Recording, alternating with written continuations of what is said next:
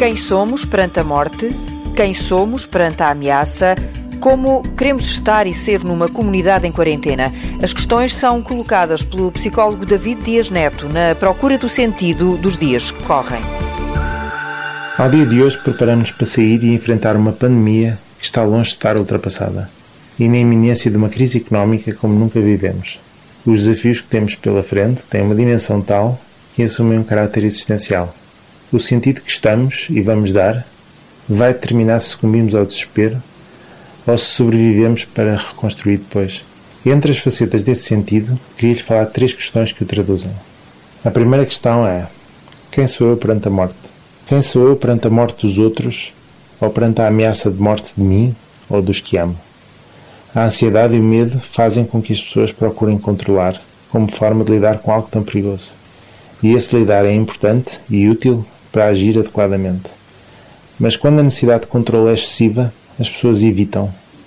E esse evitamento pode tornar-se problemático.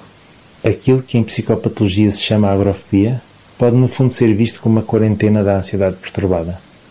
Agora que saímos novamente para o mundo, há um controle que abdicamos e o contraponto da segurança que perdemos, ao abdicar desse controle, com os devidos cuidados, obviamente, chama-se liberdade.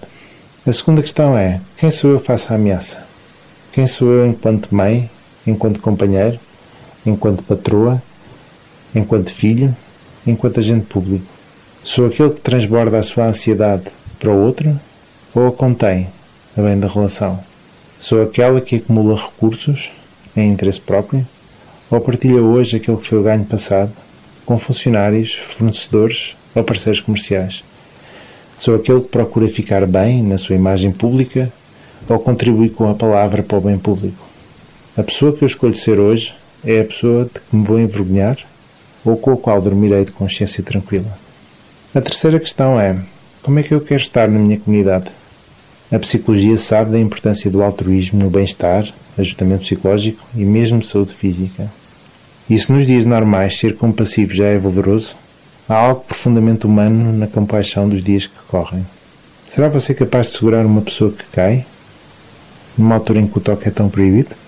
Sabemos que a história que contamos influencia a reação aos eventos que vivenciamos. A história dos dias que vivemos será contada por nós, nos anos vindouros, aos nossos filhos ou outras pessoas relevantes. E a pergunta mais importante e que permanece é personagem quer ser nesta narrativa e qual é a história que quer contar. E a maior liberdade, citando aqui o psiquiatra Victor Frank, é a liberdade de escolher a nossa atitude.